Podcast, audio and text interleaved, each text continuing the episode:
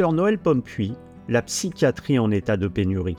Cheval de bataille de plusieurs gouvernements successifs, la réduction du déficit abyssal de la sécurité sociale a fragilisé notre système de santé, en proie aujourd'hui aux maux les plus divers. Touchée de plein fouet par une crise des vocations, la psychiatrie, devenue sectorisée et dont l'approche a sensiblement évolué ces dernières décennies, voit ses praticiens se raréfier et les délais de consultation contraindre nombre de malades à se tourner vers les urgences. Face à une augmentation sensible de la souffrance au travail et devant une jeunesse confrontée à l'isolement, à la violence et au harcèlement né des réseaux sociaux, les troubles psychiques sont pourtant le parfait reflet d'une société malade. Pédopsychiatre et président de la commission médicale de Villévrard, le docteur Noël Pompuy nous ouvre les portes de son établissement pour livrer son analyse. Allongez-vous sur le divan une interview signée Agent d'entretien.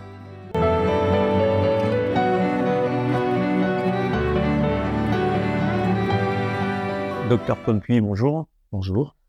Alors, docteur, vous êtes euh, pédopsychiatre. Vous travaillez donc à l'hôpital psychiatrique de Villévrard, qui semble, quand on arrive, une véritable ville. Et plus précisément, vous travaillez dans le bâtiment dédié aux enfants. vous êtes euh, pédopsychiatre c'est vrai qu'on rentre déjà dans le bâtiment, on a euh, cette grande, ce grand panneau que j'ai vu qui est à peu près symptomatique de beaucoup d'hôpitaux aujourd'hui, les hôpitaux en colère par un manque de moyens. Est-ce que vous êtes vous aussi, la psychiatrie, on dit la psychiatrie malade, est-ce que vous êtes vous aussi touché par ce manque de moyens, ce manque de personnel?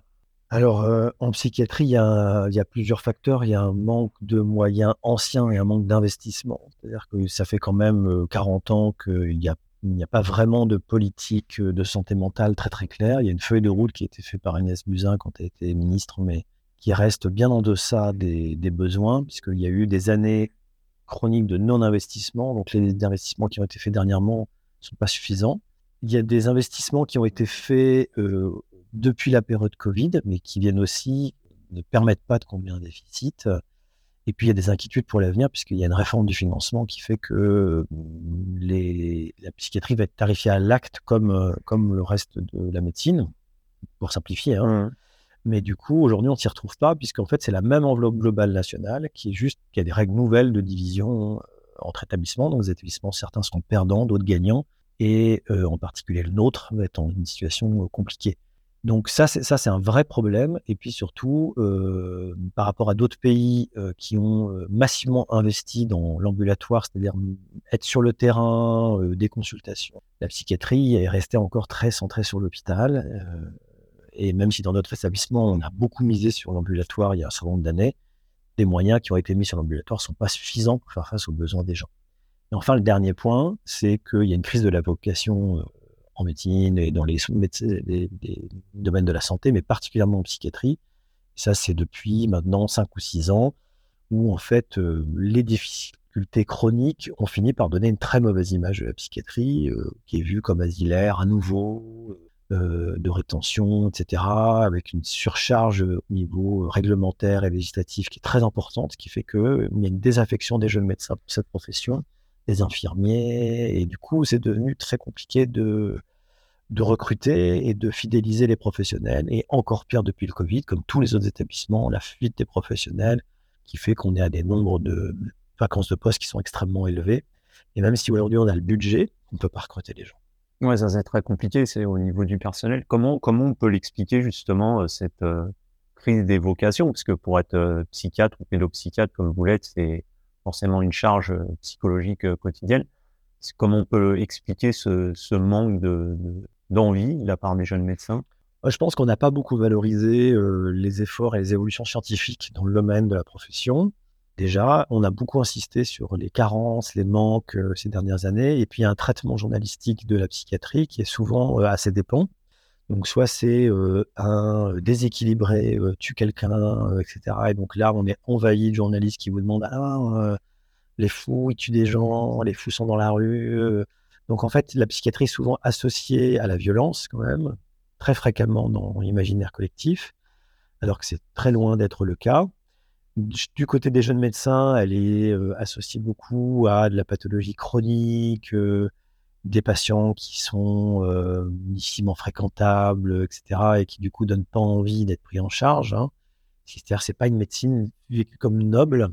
Et puis, euh, avant, ça c'est le nouvel intérêt des journalistes depuis ces dernières années sur le manque de moyens, la crise chronique. Donc en fait, on ne parle que de la psychiatrie en termes négatifs et jamais en termes positifs. Donc ça, nous, on essaie de renverser un peu voilà, la donne, mais c'est très compliqué. Et alors là, on est dans un bâtiment très spécial puisqu'il est dédié à, l'enfance. Est-ce que vous, en tant que médecin, vous avez vu une évolution de la pathologie chez les jeunes enfants que, vous accueillez ici dans votre bâtiment? Alors, une évolution, oui, oui et non. C'est-à-dire qu'on avait des pathologies qui existaient déjà avant, qu'on a vu s'amplifier sans qu'on connaisse exactement les causes, et d'autres dont on voit clairement où sont les racines hein, de ça il y a quand même un malaise global au niveau de l'ensemble des institutions qui s'occupent de l'enfance, hein, euh, commencer par l'école, euh, les services de la protection de l'enfance, les services de protection maternelle infantile hein, pour les tout petits, tout, ce qui sont ces services préventifs, même les associations de quartier. ce maillage relationnel se fragilise. Les parents sont quand même très seuls dans des situations de précarité intense. Et donc, ça, ça favorise l'émergence de pathologies mentales. Il y en a d'autres dont les causes, qui sont probablement plus d'origine biologique, par exemple, il y a euh, les troubles autistiques sont devenus beaucoup plus importants. Ici, c'est un hôpital de jour qui est spécialisé et on a vu euh, euh, en effet une augmentation de la prévalence sans qu'on sache exactement quelle est la cause et qui rend la situation complexe. Donc on a une augmentation de la file active depuis plusieurs années. Traditionnellement, c'était de l'ordre de 5% par an, ce qui est déjà énorme puisqu'on n'arrive pas à faire face rien qu'à la population actuelle. Et puis, depuis le Covid, on a eu des booms, particulièrement chez les adolescents, là, on a vu des pathologies anxieuses, euh, dépressives, des troubles du comportement alimentaire augmenter, parfois jusqu'à 100% de demandes supplémentaires euh, l'année 2021, qui a été très problématique euh, sur ce type de prise en charge, parce que du coup, là, on ne pouvait plus du tout faire face à l'afflux de demandes, et là, c'est très clairement lié à la désorganisation du système scolaire et du système je dirais, d'encadrement, si j'aime pas ce terme, pour les adolescents qui a créé beaucoup de perturbations. Et je disais ce matin justement euh, un, rapport qui vient de tomber de Santé publique France qui dit que plus de 10% des, adolescents et, enfants euh, seraient atteints par des troubles euh, psychologiques. Est-ce que c'est quelque chose qui vous paraît probable oui, tout à fait. Non, non, on est vraiment clairement dans une augmentation des difficultés en termes de santé mentale avec des enfants qui sont anxieux, des enfants qui ont des problèmes de comportement probablement des facteurs qui sont euh, pas clairement identifiés sur, ce qui se passe, et puis surtout un déficit d'investissement dans la prévention. C'est-à-dire qu'aujourd'hui, quand on voit la situation, a encore des effets récents sur le problème du harcèlement scolaire, euh, on se dit qu'il y a quand même très clairement dans la santé mentale, on l'a fait beaucoup pour le cancer, pour euh, les pathologies cardiaques, mais l'investissement sur le bien-être et sur prévenir très tôt les, problématiques relationnelles chez les enfants et entre enfants et adultes, c'est très peu investi. Alors vous parliez du harcèlement, euh, c'est vrai qu'on a vu euh, récemment euh, des drames encore avec des harcèlements qui conduisaient certains enfants au suicide. Est-ce que c'est assez symptomatique aussi d'une société? Est-ce que dans, l'absolu, les, troubles psychiatriques individuels sont un peu le, reflet des, maux d'une société, d'après vous?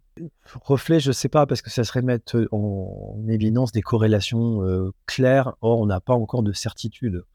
On sait évidemment qu'il y a des effets d'urbanisation. Ça, c'est très clair qu'il y a plus de pathologies mentales euh, dans les milieux euh, très urbanisés. les effets des déplacements aussi, l'éloignement de la famille, peut-être dans le changement dans les habitudes alimentaires, euh, sûrement des choses comme ça. Et puis, bien sûr, l'émergence des réseaux sociaux et l'émergence aussi d'une forme de violence dans la société quand même, hein, dans les rapports politiques qui existent, euh, voilà, qui finalement euh, conduisent à un vécu d'insécurité chez les gens, dont peut-être ils ont des effets sur cette santé mentale, mais en tout cas, il est clair que aujourd'hui, les jeunes ne vont pas bien. Et, les jeunes ne vont pas bien. Euh, c'est vrai qu'on parle de ce harcèlement euh, grandement lié aux réseaux sociaux, mais il y a aussi ces, enfants qui s'isolent aujourd'hui euh, très tôt, très jeunes, que ce soit sur les écrans des, des, ordinateurs, des tablettes, des téléphones portables. Est-ce que ça, ça entraîne des pathologies nouvelles également? En tout cas, c'est difficile à dire, mais on sait que c'est pas bon pour le développement. C'est pas bon pour le développement du cerveau. Euh, en termes d'attention, qualité de l'attention. C'est pas bon dans le domaine de la régulation émotionnelle. aussi, puisqu'en fait, du coup, les enfants, c'est dans les relations qu'ils vont le faire et c'est pas bon au niveau relationnel. Voilà, donc là aussi, c'est pareil, il manque probablement de programmes de prévention, euh, euh, d'association des parents à toutes ces questions-là, d'investissement au niveau de l'école sur la question du numérique, comment on fait, c'est quoi le bon usage du numérique, il est là, tout on ne peut pas l'éviter, mais en effet, de bien aider et accompagner l'usage de ces outils. Bah, la psychiatrie a énormément évolué. En, 40 ans, avant, entre guillemets, on enfermait les gens dans des lieux dédiés, comme Pilevra, par exemple. Aujourd'hui, on est plus sur des hospitalisations de jour. Est-ce que ça a changé aussi le cœur même de, votre métier et ce, cette évolution du, traitement des, pathologies? Bien sûr, parce qu'on est passé à un nombre de jours d'hospitalisation euh, qui a énormément réduit. Au début des années 70, on était en moyenne à un an d'hospitalisation pour les gens parle en psychiatrie adulte. Hein. Et on est passé aujourd'hui à 19-20 jours sur Villévrard, ce qui est quand même euh, faible. Mmh. Alors, il y a bien sûr des patients qui ont des grandes, grandes difficultés, des pathologies extrêmement sévères et qui dépendent encore de l'institution, mais sur lesquels il faudrait faire réfléchir sur l'offre de soins. Mais on a énormément investi, que ce soit dans les hôpitaux de jour, euh, dans euh, la réhabilitation psychosociale, dans les outils de remédiation, dans un certain nombre de psychothérapies, d'accompagnement dans le milieu de vie. Il y a aussi beaucoup de travail qui a été fait avec les mairies sur euh, travail avec les bailleurs sociaux, euh, avec toutes les associations aussi pour pouvoir favoriser les liens sociaux pour ces personnes qui généralement souffrent de leur pathologie, mais souffrent aussi de la stigmatisation, de l'isolement social qui est lié à leur pathologie. ça, vous parliez d'isolement social, c'est vrai qu'aussi, alors même si peut-être les troubles psychologiques sont pas forcément le, reflet de la société, c'est aussi cette société violente dont on parlait, mais cette société où de plus en plus de gens vivent isolés, ce qu'on a mmh. pu voir pendant le Covid, ça crée aussi des pathologies peut-être nouvelles, c'est aussi symptomatique de cette société où les gens euh, bah, finalement se trouvent euh, assez souvent seuls. C'est euh, quelque chose que, que, vous voyez aussi dans la pathologie, cette solitude? Oui, la solitude, elle est accrue, hein, il y a quand même une forme d'adversité plus importante. maintenant, quand on essaie de réfléchir à un niveau sociologique, il y a des chercheurs qui ont travaillé là-dessus, il y a eu quand même une transformation d'une société qui était assez contraignante, euh, qui était assez normée, mais qui finalement, euh, ça c'était l'aspect négatif, mais dans l'aspect positif du coup, était assez encadrante et euh, un certain nombre de règles de vie sociale sur lesquelles tout le monde s'appuyait, à une société où on a poussé aussi beaucoup à l'individualité, la réussite de soi, et qui finalement euh, crée une forme de pression intérieure portée par la société sur le fait qu'il faut y arriver et que euh, quand on n'y arrive pas, on est quelqu'un qui, a raté qui est dans l'échec. Donc c'est sûr que ça, euh, les relations sociales sont moins vues comme des relations d'étayage et de soutien que comme des relations de performance. Et donc du coup, c'est beaucoup plus difficile pour un certain nombre de personnes. Et, là, concrètement, les, enfants qui viennent chez vous, c'est c'est quoi C'est le système scolaire euh, qui vous dit là, il y a un problème avec un enfant? Sont les parents? Est-ce que parfois les parents ont même du mal eux-mêmes à accepter que, leur enfant, entre guillemets, ait des troubles psychologiques et soit euh, se retrouve dans, un, dans une unité d'hôpital de jour psychiatrique? Alors, ils sont adressés par les deux, mais par exemple, pour les enfants autistes, nous, on a fait tout un travail il y a plus d'un temps, euh, justement avec les médecins de première ligne en protection maternelle infantile pour qu'ils soient repérés avant l'entrée scolaire. Parce qu'en fait, sinon, c'est plus on prend en charge les enfants tôt, mieux c'est. Donc, je dirais que pour les pathologies autistiques, il y a maintenant quand même une bonne sensibilisation du public. Moi, tous les parents que je vois ont souvent des très bonnes intuitions très tôt, hein, 9 mois, 12 mois, 18 mois. Et de plus en plus, en tout cas sur mon territoire, parce qu'il y a eu ce travail-là, hein, ils ont été relayés très très vite par les médecins, qui ne euh, mettent jamais en doute la parole des parents d'autres endroits du territoire, je vois parfois euh, des pratiques euh, où on dit mais non, c'est pas grave, il va prendre son temps, euh, de pas l'orienter vers les soins spécialisés. Donc du coup, ça, ça génère aussi des doutes chez les parents qui ne sont pas non plus étayés là-dedans. Pour les autres problématiques, on est plutôt sur une orientation qui est liée à l'école. Hein, les problèmes de comportement scolaire, les problèmes de dépression, d'angoisse. Parfois, c'est des parents. Hein. Je dirais que c'est plutôt deux tiers, un tiers. Et parfois, ça dépend aussi de la relation des parents avec le milieu de la santé, avec le milieu scolaire. Et en effet, avec la difficulté d'accepter que la psychiatrie est une forme d'étiquette sociale aussi qui est douloureuse. Hein. Donc, on essaie de déployer des soins dans les écoles aussi pour déstigmatiser le soin, pour parler qu'on fait un travail thérapeutique. On peut faire une thérapie, mais on peut, on travaille ensemble avec les parents. On a comme ça une équipe mobile qui intervient au milieu scolaire, qui fait euh, un travail des enfants qui ont des problèmes de comportement à l'école en incluant les parents dans le dispositif à l'école avec les enfants et les enseignants. Et, les enfants, quand ils viennent chez vous comme ça, les journées se, passent comment? Ils sont scolarisés Ils ont des cours ici Alors ici, l'hôpital de jour, c'est une toute petite portion de, l'ensemble de mon service. Sur mon service, il y a 3700 enfants qui sont suivis. L'hôpital de jour, il n'y a que 40 enfants. Donc c'est, on est sur 1% mmh. des, des, enfants suivis sur le secteur. Donc c'est très peu. les enfants qui viennent ici, ils viennent en demi-journée, entre 2 et 6 maximum. En moyenne, c'est à peu près 4. Et en effet, c'est tout à fait complémentaire d'une scolarisation, ce qu'on incite forcément. Parfois, c'est difficile pour l'école de la maintenir, parce que les moyens ne sont pas là non plus, hein, en termes d'encadrement humain, en termes de locaux, en termes de ce que l'enfant est capable de supporter. Mais on maintient le plus possible l'école. C'est extrêmement important que l'enfant soit socialisé dans les milieux ordinaires. tous les autres enfants, ils viennent participer à des groupes, à des, groupes thérapeutiques, des activités thérapeutiques, des, des prises en charge individuelles sur les centres de consultation avancés. Et ensuite, ils sont leur vie ordinaire à côté. Hein. Et alors, on sait que pendant longtemps, euh, le, grand euh, cheval de bataille des différents gouvernements, c'était ce qu'on appelait le trou de la sécurité sociale. Il fallait absolument combler le trou de la sécurité sociale. On a poussé énormément de médecins à partir en retraite. Euh, on a donné moins de moyens, moins de personnel. Est-ce que vous pensez que c'est toute cette démarche qu'on paye aujourd'hui, enfin que le, le, système de notre système de santé paye aujourd'hui concrètement? C'est allé bien avant le trou de la Sécu. Hein. Ça date des premiers gouvernements socialistes, au moment où il y a le virage la sous Fabius, où il y a eu très clairement l'idée que pour réduire les dépenses, il fallait réduire la demande et pour ça, il fallait réduire l'offre. Donc, on est passé à un modèle gestionnaire de l'hôpital.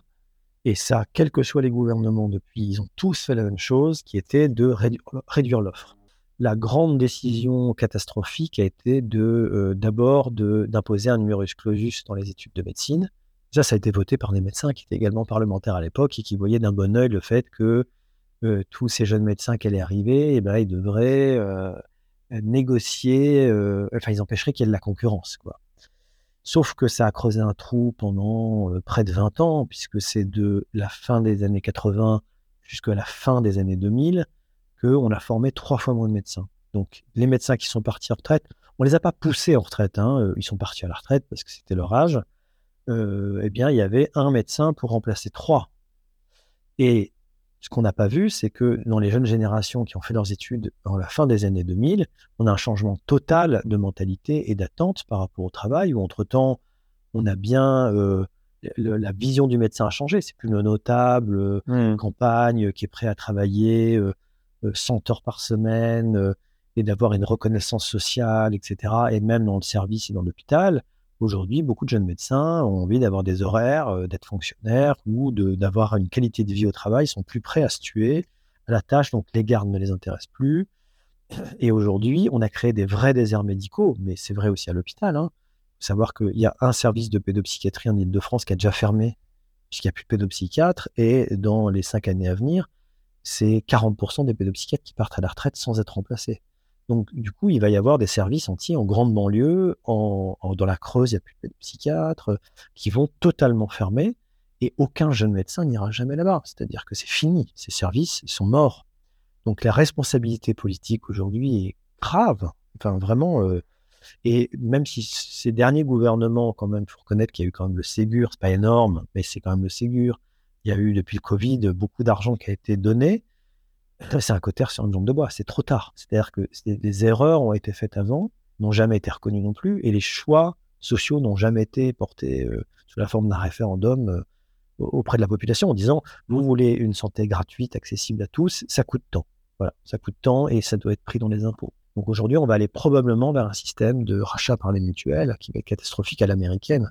Oui, c'est ça. Clairement, aujourd'hui, on a l'impression que, effectivement, les gouvernements, enfin, pour le, je parlais du dernier gouvernement en place, le gouvernement Macron, avec le Covid, a relancé un peu, des, un peu de la poudre aux yeux avec euh, des moyens qui étaient débloqués. Mais comme, comme vous le dites, c'est trop tard. Visiblement, euh, dans les années à venir, on va se retrouver à, euh, à payer des mutuelles très chères pouvoir avoir accès aux soins et, forcément par rapport à la précarisation et, les mmh. gens qui seront tout en bas de l'échelle, ça sera quasiment impossible de, soigner. On le voit déjà, des gens qui économisent et qui vont plus chez le dentiste, qui vont plus chez l'ophtalmo parce que ça coûte trop cher. On va vers ça. Disons qu'il n'y a, y a pas eu, des, je ne dirais pas que c'est de la poudre aux yeux, il y a eu comme vraiment des moyens. Hein. Moi, j'ai mon service en particulier, mais d'autres aussi ont reçu énormément de moyens qu'on n'arrive pas à consommer puisqu'on n'arrive pas à recruter. Euh, et puis parfois, il nous manque aussi d'autres problèmes qui sont les locaux. C'est-à-dire que le, le, bâtimentaire en psychiatrie n'est pas pris en compte. C'est-à-dire Villévrard, c'est 90 adresses. Ça veut dire autant de sites à entretenir, à payer, etc. Et pourquoi ces 90 adresses? Parce qu'il faut être sur tout le territoire pour être au plus près des gens. Si on se contentait d'un hôpital psychiatrique, on a un site. Si on fait un asile, on a un site. Et puis bah, les gens, soit ils doivent venir consulter, euh, donc on perd plein de gens. Donc il faut être sur le terrain. Donc ça, ça coûte cher.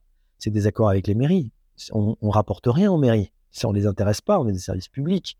Euh, c'est-à-dire que en termes d'impôts, etc., par rapport à des habitants ou des industries ou des commerces, c'est pas rentable. Donc là, pour le coup, il y a un vrai enjeu d'articulation des différents services de l'État qui est extrêmement compliqué. Donc, et cet investissement, il a été fait. Par contre, le problème qui reste énorme, c'est la lourdeur administrative pour mettre en jeu ces moyens. C'est-à-dire que c'est des appels à projets, donc c'est des heures de rédaction de dossiers qui passent par des commissions. Et là-dessus, on n'a pas simplifié en donnant, par exemple, aux agences régionales de santé la possibilité d'aller sur le terrain et de dire, OK, sur le diagnostic, c'est là, là, là qui manque. Il y a des bonnes initiatives, on la soutient et c'est celle-là qu'on valorise. Euh, voilà, plutôt que de passer par, euh, quand vous êtes déjà, on n'a pas le temps. Euh, voilà, moi je passe, on est beaucoup de mes collègues à passer nos vacances, nos soirées à rédiger les appels à projets pour récupérer des moyens supplémentaires, à se dire un arbitrage qui est ben, je ne le fais pas parce que j'ai besoin d'une qualité de vie, mais si je ne le fais pas, peut-être que l'année prochaine, il n'y aura plus de moyens. Donc on est toujours dans cette tension-là euh, qui n'a rien arrangé. Oui, on le voit aussi euh, par rapport aux hôpitaux, c'est-à-dire que les gens aujourd'hui qui souffrent de, pathologies, qui peuvent être des pathologies euh, de troubles psychiques, hein, aujourd'hui ont plus recours aux urgences que concrètement, même, en région parisienne, aujourd'hui, pour prendre rendez-vous avec un psychiatre en pleine dépression, il faut attendre deux mois. Donc parfois, l'urgence fait que effectivement, on, se, on se tourne vers l'hôpital et vers les soins d'urgence. Mais une fois l'urgence euh, prise en compte, il faut un suivi dans les soins psychologiques. Donc, euh, que peuvent faire les gens face à ça, en fait? Non, non, mais vous avez raison. C'est-à-dire que le déficit de l'offre ambulatoire, qu'elle soit publique ou privée, a conduit les gens à recourir aux urgences dès que, dès que ça va pas. Hein. Et en effet, nous, on a un afflux aux urgences, avec une difficulté avec des gens dans des états dégradés, et qui, du coup, font que ben, on doit les hospitaliser. Le problème, c'est comme on n'a pas beaucoup de place, puisqu'on a beaucoup misé sur l'ambulatoire, même si on n'en a pas assez, bah, du coup, les gens stagnent aux urgences, il faut faire sortir les autres plus vite, donc ils décompensent plus vite, etc. Et c'est un cercle vicieux sans fin. Donc aujourd'hui, c'est sûr qu'il euh, n'y a pas beaucoup de possibilités de changer la donne tout de suite. Ce qu'il faudrait quand même faire évoluer, c'est des lieux communautaires de vie des patients. Par exemple, en Italie, ils ont investi là-dedans. Alors, ils ont plus de congrégations religieuses, mais qui ont investi dans des lieux de vie, dans la ville, pour des gens qui souffrent de troubles psychiques et qui ont besoin de vivre dans un foyer, pas forcément tout seul. Euh, voilà, ça, je pense que ce serait déjà une piste. Euh, on pourrait ouvrir aussi les facultés de psychologie euh, à des consultations gratuites hein, pour les, étudiants psycho qui sont tout à fait capables de mener en lien avec des hôpitaux, bien sûr, des partenariats, des choses pour le suivi, et puis de voir que quand même, en psychiatrie libérale, la psychiatrie libérale trie les patients. Il y a certains confrères qui prennent en charge des patients extrêmement malades, mais la plupart prennent des patients qui, sont, qui ont des pathologies légères, ou des problèmes psychopathologiques de vie euh, qui ne relèveraient pas forcément de la psychiatrie. Donc là aussi, il y a un problème de régulation de l'offre de soins euh, qui fait qu'aujourd'hui, l'hôpital, surtout avec les patients les plus sévères, qui nécessitent des prises en charge les plus lourdes, qui consomment le plus de moyens et qui du coup font que euh, n'y arrive plus. Et comme vous le disiez aujourd'hui au début de cette interview, les médias ont cette fâcheuse tendance à ne parler de la psychiatrie qu'en termes négatifs, mais surtout ah, quelqu'un est sorti dans la rue, euh, il a tué, il a des troubles, des troubles psychiques ou, psychologiques, ce qui est somme toute euh, assez rare, même voire très, très rare. Et on parle peu en fait euh, des vrais problèmes. On, a l'impression que c'est l'arbre qui cache la, forêt, de, de, parler uniquement mmh. de ces cas. Par contre, la, la psychiatrie aujourd'hui est, est sectorisée quid des, euh, des gens qui sont aujourd'hui euh, sans abri, qui sont plus Alors, il y a des règles de sectorisation pour ces patients-là. Hein. Les gens qui sont sans abri SDF, il y a deux dispositifs qui existent. Il y a les équipes mobiles psychiatrie précarité, qui sont de charger sur un territoire, d'aller au-devant de ces populations très précaires et de les faire accrocher aux soins. Et après, il y a une règle de sectorisation, c'est-à-dire que tous les secteurs de psychiatrie donc, qui s'occupent d'un bassin géographique euh, doivent, avec un tour euh, liste, hein, sur chaque département c'est le cas, prendre en charge ces patients qui ont, ces problèmes et les affecter à un secteur. Et alors, euh, en parlant avec certains psychiatres, ils m'ont dit qu'effectivement, aujourd'hui, de plus en plus de patients parlent de, problèmes au travail, d'une pression psychologique qui fait que les arrêts pour dépression ou burn-out sont de plus en plus important Est-ce que c'est quelque chose aussi que vous constatez, ce mal-être au travail symptomatique de notre société? Alors, c'est pas forcément des choses qu'on voit dans la psychiatrie publique, parce que quand même, on a des patients, ont beaucoup, on sont en grande difficulté pour travailler. Dans ceux, en effet, qui travaillent, parfois c'est compliqué. Hein, c'est-à-dire, de toute façon, le recours à l'emploi, d'une manière générale, est, plus difficile. et c'est vrai que les entreprises ont peu investi, là aussi, dans la prévention, même chose que je disais tout à l'heure pour l'école, hein, dans la prévention sur la qualité de vie au travail. C'est-à-dire qu'en effet, on pourrait dire quelqu'un qui est un peu fragile, bon, bah, il vaut mieux qu'on mette la pression et qu'il dégage, ou qu'on le mette au placard, plutôt que de revoir que c'est pris dans un ensemble qui vise à améliorer la qualité de vie au travail. Il y a des expériences d'entreprise qui ont montré d'ailleurs à quel point c'était positif hein, pour euh, même des gens qui avaient des troubles psychiques de pouvoir euh, bénéficier de ce type de, soutien au, quotidien. Et euh, dernière question, vous le disiez aujourd'hui, la, les vocations sont rares hein, pour, être, pour être psychiatre. Vous, euh, qu'est-ce qui vous a fait à titre personnel vous tourner vers euh, la psychiatrie plus, plus particulièrement la pédopsychiatrie? C'est une série de rencontres. Une série de rencontres. C'est-à-dire que moi, je me destinais en faisant médecine à faire plutôt de la génétique. Je voulais aller dans les sciences fondamentales. Et puis, euh, autant j'aimais toute la partie théorique, mais je me suis pas retrouvé sur la partie pratique, manipulation, laboratoire. Et au cours de mes études, dans les premières années, vous avez possibilité d'avoir des équivalences de soignants infirmiers. il se trouve que le premier endroit qui m'a accepté était une clinique psychiatrique et où j'ai découvert en fait tout un champ qui n'était pas appris en médecine, qui était la relation avec les gens. Et donc ça, c'est quelque chose qui m'a passionné. je me suis ensuite intéressé à des disciplines complexes, euh, réanimation, gériatrie, pédiatrie, avant de finalement revenir au choix de la psychiatrie. Et j'ai pas regretté. Et la rencontre avec la pédopsychiatrie, c'est pareil. C'est au cours d'un stage euh, avec des gens, avec des, des, des cette population-là.